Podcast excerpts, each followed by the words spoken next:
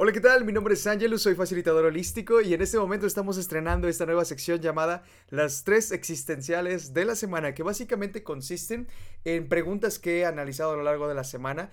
Eh, en este caso son tres que tomo de TikTok, de Instagram, etcétera, etcétera, para responderlas en este podcast. Dicho esto, un saludo para todas las personas que me estén escuchando en formato de Spotify, Apple Podcast y cualquier plataforma de podcast.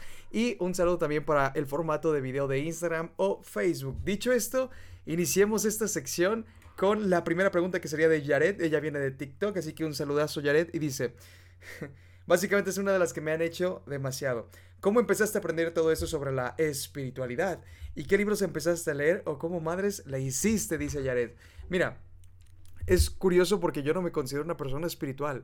Me gustan todas las cosas que tengan que ver con eso de la espiritualidad últimamente he tomado un peso que considero que es más que algo de interiorizar, algo por moda, algo de decir, hago yoga, que los cuarzos, que los saumerios, que los chakras y cuanta chingadera. Entonces, en algún punto considero que eso de la espiritualidad se está volviendo algo más de moda que realmente el verdadero propósito, que en este caso sería llevar a una interiorización cualquier conocimiento de afuera para tú poder integrarlo contigo mismo, contigo misma. Dicho esto, yo no me considero como tal una persona espiritual. Estoy, considero que algo lejos de ser algo así. Me gustan todos estos temas, me gustan ver todo lo que tenga que ver con la mente, todo lo que tenga que ver con el espíritu, todo lo que tenga que ver con la física cuántica, todo lo que tenga que ver con algo más sutil, algo más profundo, algo más intuitivo, algo que vaya más allá de la razón, por así decirlo. Esos temas sí me encantan. Dicho esto, ¿cómo empecé en la espiritualidad? Realmente empecé con un tema de crecimiento personal y esto fue porque en una situación, una etapa de mi vida que yo estaba en la, estaba en la prepa, estaba yo creo que en, un, en tercer semestre más o menos de prepa o segundo semestre. Y yo para ello ya había tenido una, una secuencia difícil, vamos a decirle que eh, en la primaria estuvo difícil porque casi no entró a la secundaria.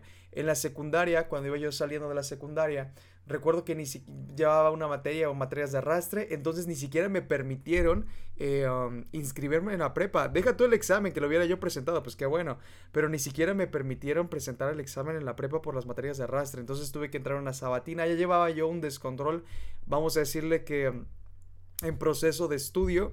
Eh, um, y ya me estaba yo atrasando, por así decirlo. Entonces en la sabatina en la prepa, me acuerdo que iba en tercero de, prepa.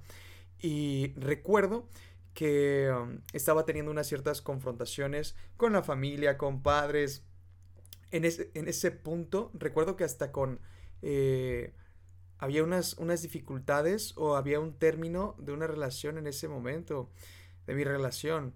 Entonces, recuerdo que todas esas cosas fueron las que me llevaron a básicamente ir a buscar algo más allá de... Y todo esto fue bien curioso porque recuerdo que todas las tardes, durante muchos años desde la secundaria, he ayudado, he ayudado a mi papá en el, en el negocio, en su local.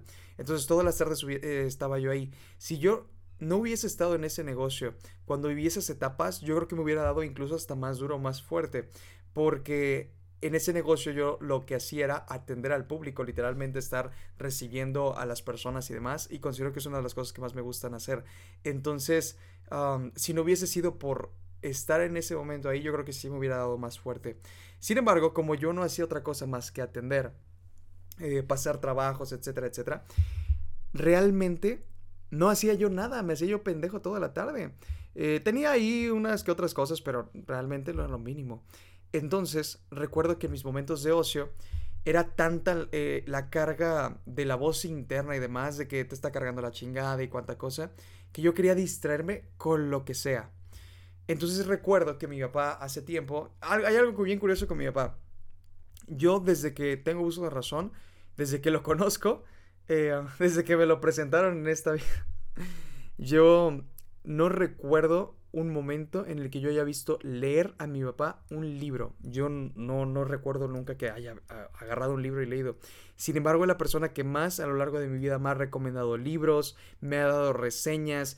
Está chistoso porque yo termino un libro, vamos a suponer que el último que terminé era el de eh, Julio Vernet, eh, Viaje a 20.000 leguas de viaje submarino. Y yo le estaba platicando ciertas, eh, ciertos capítulos y me decía, ah, sí, cuando pasó esto, esto y aquello. Yo no sé si en su juventud leyó o qué madres, pero bueno. El chiste es que meses antes él me había comentado de un libro, incluso años antes, que se llamaba La búsqueda. Por ahí lo debo de tener el libro. Este libro de la búsqueda, ¿qué es este? Un librillo. Recuerdo que cuando, para todas las personas que estén por formato de audio de Spotify, no podrán verlo, pero bueno, si quieren ver el libro, ahí por Instagram.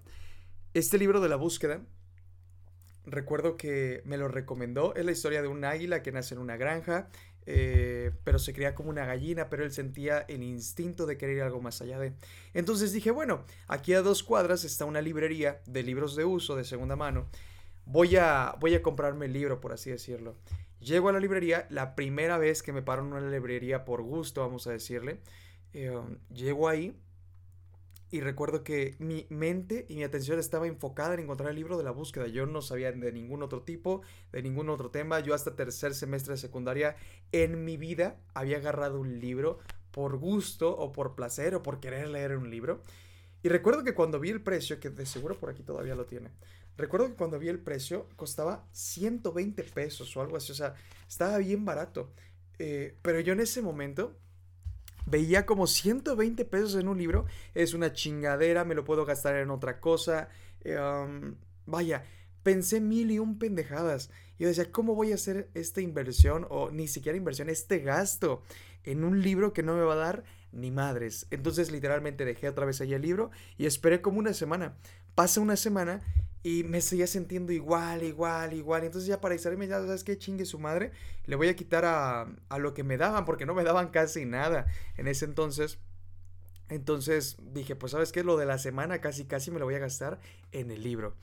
Voy, me compro el libro y recuerdo que ahí en las tardes, porque yo me quedaba en las tardes solo ahí, atendiendo nada más, fue cuando empecé a leerlo. Y si acaso unas 100 páginas tienes, más que, más que un libro, yo diría que es como un cuento, una fábula. Y empecé a ojearlo y a ojearlo. Tardé un chingo en terminar de leerlo. Sin embargo, considero que este fue el libro que inició realmente todo. Este fue el libro con el que comenzó a despertar en mí algo más allá de un cierto cariño o amor, porque en unas palabras me estaba transmitiendo un mensaje muy muy fuerte y me daba para arriba en ese momento.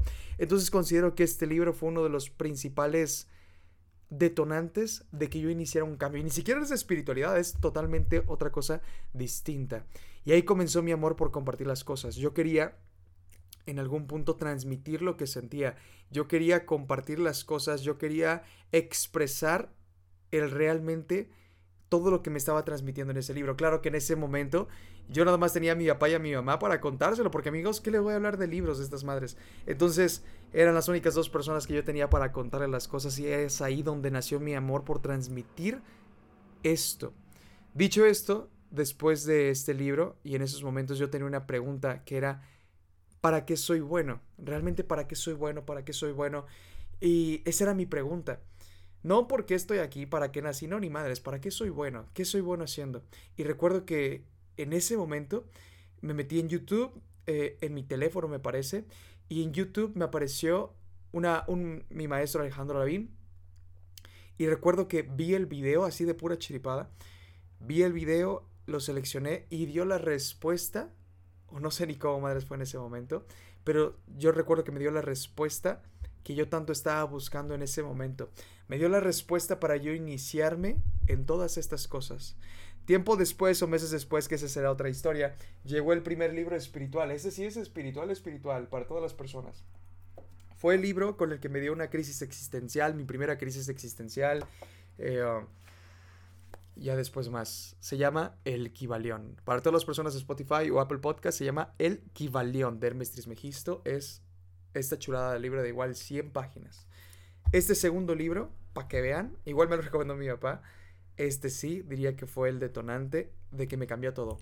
Me cambió mi religión, yo era católico, me cambió mi forma de ver la vida, me cambió el entendimiento de cómo es que funcionan las leyes de la naturaleza y cómo todo es un reflejo de tu interior. Me cambió mi percepción de Dios y con ello una crisis existencial tremenda.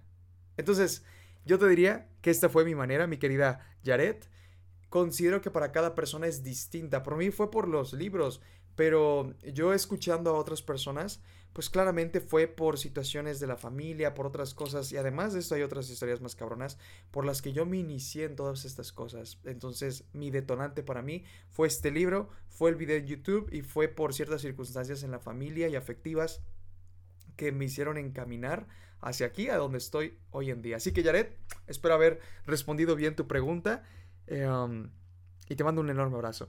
Después, vamos a la segunda. A ver si me da tiempo. Mi querida Carmelita, ella es mi moderadora y ella me la hace por Instagram. Un saludo y un beso, Carmelita. Dice, ¿cómo cambió tu vida involucrándote en estos temas? Me imagino que te refieres a, a todas estas cosas. ¿Cómo cambió mi vida? Yo te diría que donde he notado más el cambio es en las habilidades que yo desconocía en mí y que realmente he tenido por mucho tiempo. Desde hace mucho tiempo me, he dado cuenta que tengo una buena memoria, tengo una buena, eh, um, una buena habilidad para retener información y poder expresarla y comunicarla.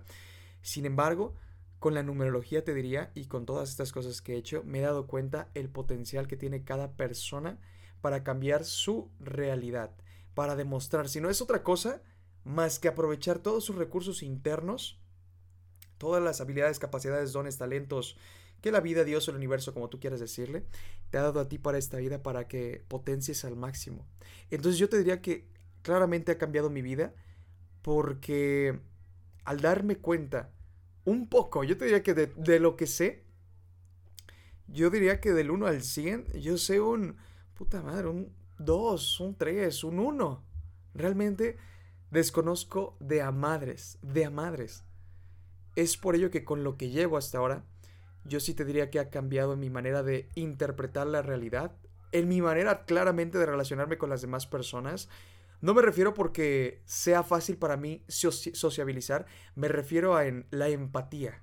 En ese tema eh, me ha ayudado demasiado en el desenvolvimiento, en algún punto cambios de creencias, en algún punto en temas de salud, claramente.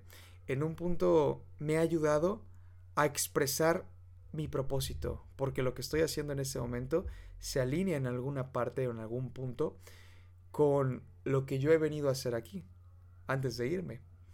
Dicho esto, ha cambiado mi vida en muchas, muchas formas, en cómo me expreso, cómo me interpreto, cómo me relaciono, cómo soy, mi carácter, de algún punto, de algún modo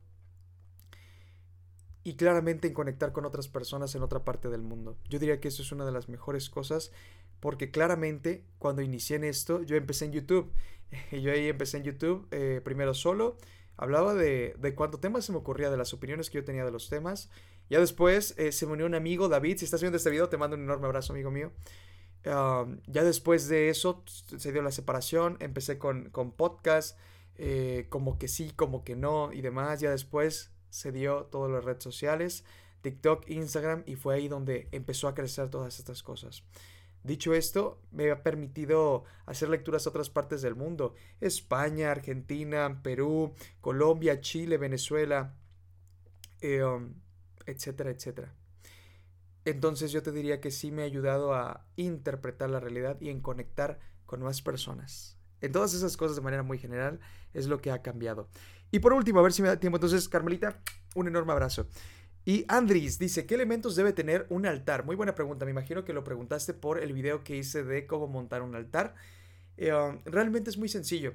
El altar de bendición depende también de tu propósito, pero el altar de bendición debe de tener tres elementos, que si no para, la, para el siguiente te los voy a decir al 100%. Primer elemento tiene que ser el fuego. El fuego es básicamente la llama con la que te vas a comunicar con el plano divino eh, um, o con el todo. Tenemos el elemento número dos, la ofrenda. ¿Qué vas a dar a cambio? Recuerden, para que algo nazca, algo debe de morir. Entonces tienes que ofrecer algo, dice mi maestro Alejandro Alvin en su analogía, que es básicamente el saldo con el que tú vas a hablar por teléfono.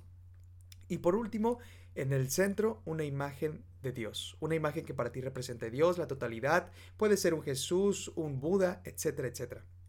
Ya en el siguiente, mi querida Adris22, que me comunicas desde TikTok, ya te responderé un poco más de esto. Dicho esto, muchas gracias a todas las personas que estuvieron aquí en este primer emisión de esta nueva sección de las tres existenciales de la semana. Cualquier pregunta pueden dejármela aquí abajo o en Spotify pueden ahí igual en los comentarios, creo que no hay, pero si no por Instagram. Dicho esto, muchas, muchas gracias por estar aquí y los estaré viendo en los siguientes episodios. Y recuerden, quizá mi único propósito en este momento con todos ustedes haya sido recordarles lo que han decidido olvidar voluntariamente. Recordarles que en algún punto todos somos Dios y Dios nos bendice. Muchas, muchas gracias.